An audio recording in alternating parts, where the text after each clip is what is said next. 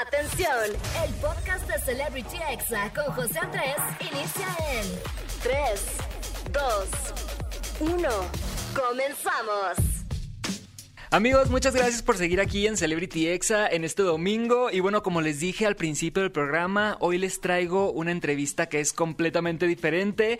Ella es una TikToker que tiene más de 1.2 millones de seguidores, tiene más de 22 millones de likes en todos sus videos. Y si a ti te gustan las películas de terror, las recomendaciones, datos interesantes paranormales, noticias, maquillajes y uno que otro antojito, pues te van a gustar mucho sus TikToks. Así que ella es Dan Aguilera, mejor conocida como Paranordan. Así que bienvenida, ¿cómo estás, Dan? Hola, hola. ¿Todo bien? ¿Tú cómo estás? Bien, bien. Muchas gracias por aceptar esta entrevista. Bienvenida a tu programa Celebrity Exa. Y bueno, la verdad es que yo soy fan de tus TikToks. Me encanta ver películas de terror. O sea, es algo que me gusta y al mismo tiempo digo ya después, ¿para qué la vi? ¿Quién me obliga? Pero la verdad es que en tus TikToks he encontrado muchísimas recomendaciones y es algo que, que se nota que te encanta. Sí, la neta ya llevo un ratito en esto del terror y cuando me clavé en TikTok dije, no manches, o sea, a la gente también le gusta el terror y todos conocemos como estas películas que siempre nos muestran en el cine, ¿no?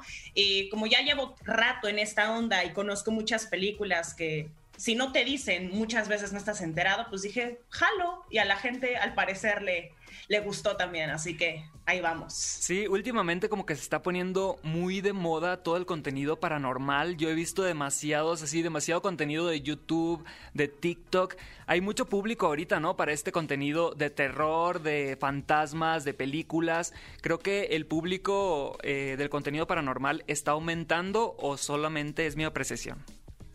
Mira, si nos vamos a fijar un poquito en números de México, México es el país que más consume terror.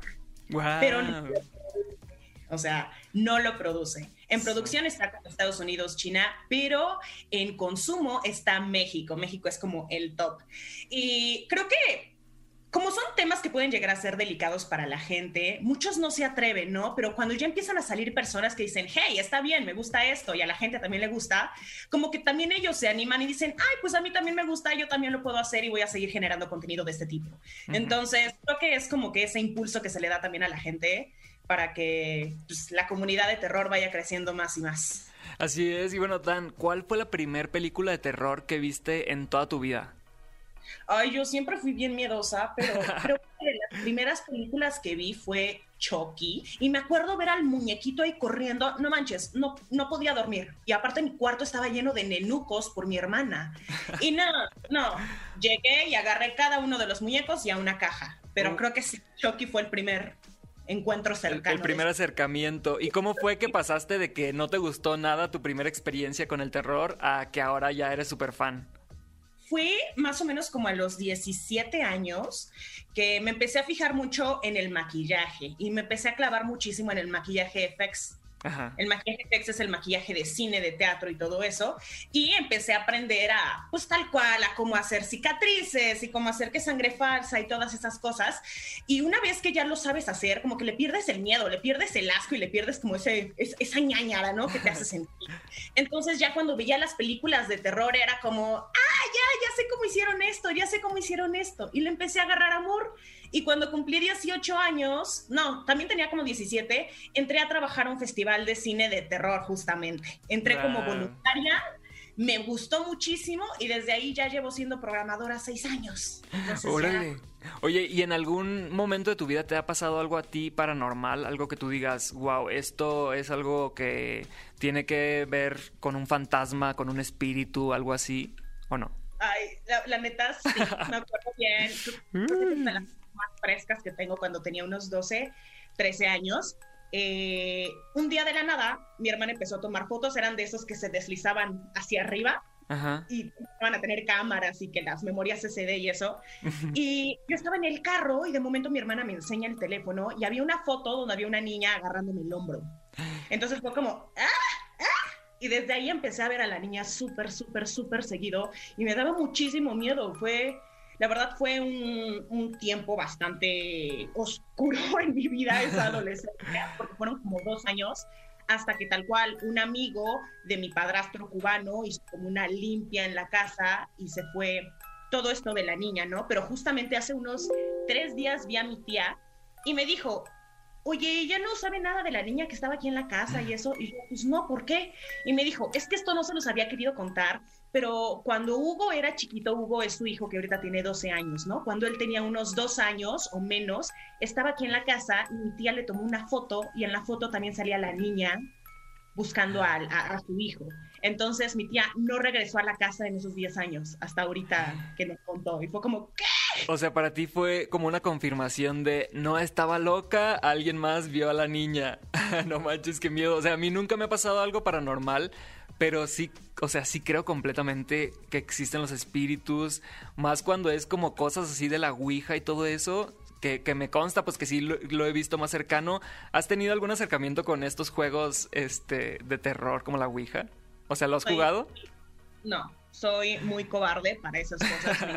terror, pero cuando ya lo ves como de frente, sí me da mucha cosa. Aparte es, si ya veía una niña y ya me pasaban cosas sin hacer nada, ahora imagínate si me clavaran estos jueguitos. Sí, no manches. Yo, yo fíjate que en la prepa eh, iba en una escuela de monjas y nos llevaban a retiros espirituales así de que, ah, vamos a Kamagura, Sonora, Sonora, que es una playa, ¿no? Muy bonita.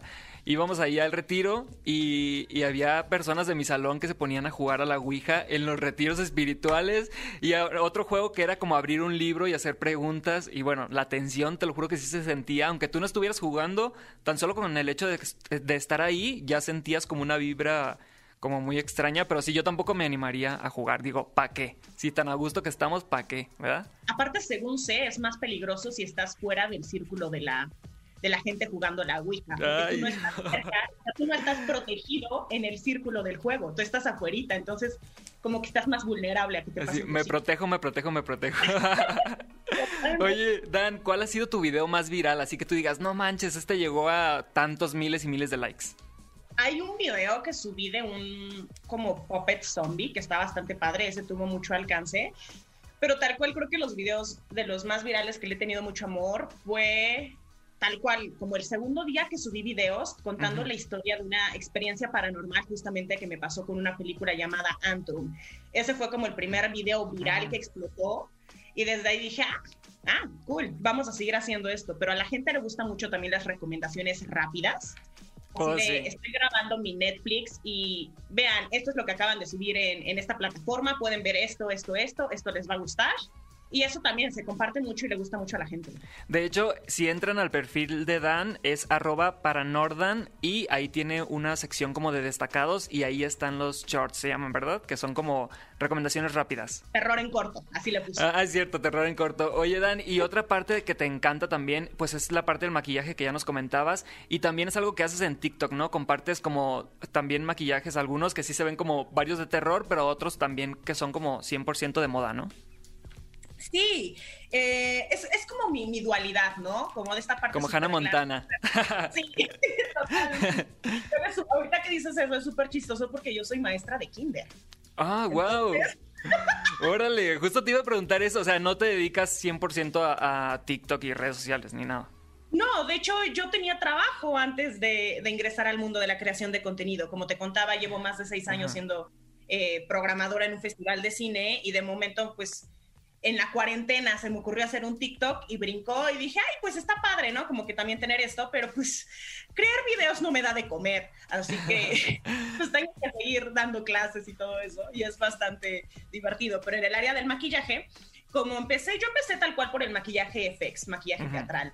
Y una vez que estás en eso, yo le tenía repudio al maquillaje de belleza y al maquillaje social, me daba mucha, mucha flojera. Pero si aprendes eso, tienes que aprender a hacer maquillaje social y maquillaje de belleza eso, ¿no? Y le empecé a agarrar mucho amor, mucho amor, mucho amor. De hecho, yo empecé en TikTok con maquillaje de belleza. pero era tanto trabajo para hacer un video, o sea, me tardaba cinco horas en hacer un video que dije, Nel, no puedo hacer esto, abandoné la cuenta y creé para Nordan y en para Nordan pues tal cual, muchas veces estoy en pijama hablándole a la cámara y eso y es como no tengo que sentir la presión de verme bien. Oye, pero sí podrías dedicarte completamente a eso, imagínate ya que ya que se reactive completamente la industria del cine, que las películas, las distribuidoras te busquen de que, "Oye, ve mi película, habla de ella o entrevista a tal persona", a lo mejor y sí podrías este ya no sé, a, a lo mejor y un podcast de terror o algo así, ¿sí lo has pensado como ya dedicarte 100% a esto? Sí, sí me gusta y estoy como en algunos proyectitos y he tenido la suerte de que ya en este momento como que ya las productoras y las distribuidoras y gente del medio me han empezado a voltear a ver. Entonces ya me han dado oportunidad de ir que a alguna premier de esto o hacer promo de esta película o hacer promo de estas cosas, varias tiendas también. Ya está muy cool, pero sí, aparte como ya he visto es, esta industria del terror en México por dentro, es algo que sí me gusta, algo que sí me apasiona y que sí me gustaría dedicarme, como ser un medio importante y llamativo acerca del terror en Latinoamérica, porque toda la gente habla del terror que está en, en Estados Unidos, en UK y así, pero es como, güey, hay cine latinoamericano que está increíble y la gente tiene que ver, entonces quiero quiero apoyar a eso. Y he conocido muchos directores muy buenos con películas increíbles que que necesitan ser vistas. Así es. Oye, ¿y tú cuál es tu opinión? O sea, ¿por qué crees que, que el cine de terror en México no ha despegado tanto? Si somos los tan consumidores como lo dices. Yo pienso que son muchos temas como sociológicos que tenemos aquí en México. Por ejemplo, tenemos a una familia que el papá trabaja 12 horas al día y tiene un día de descanso. Ese día de descanso que quiere salir con su familia, lo va a ir a aprovechar a ver algo familiar, algo divertido y algo simple que no te involucre el enfocarte y que si ya cerré los ojos ya me perdí media trama y ya no entendí nada. Entonces, por eso mismo, por esa cultura de trabajo y todo, todo esto que tenemos, es que la gente está apostando por algo mucho más sencillo de digerir y mucho más rentable.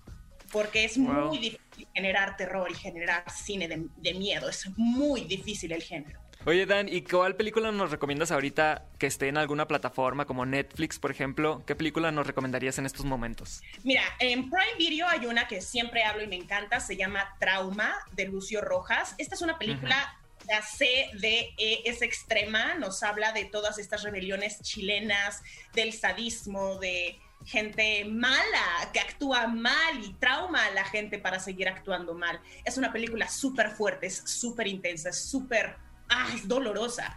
Y es chilena, justamente, terror latinoamericano, se llama Trauma de Lucio Rojos en Prime Video, pero si también se quieren echar un ojito en cosas bien interesantes en Netflix, está Aterrados, Aterrados es argentina, está Mon Mon Monsters, que esta es asiática, que también está bien padre, y hay cosas muy buenas, ¿eh? El terror eh, asiático que está entrando también en Netflix está muy, muy padre.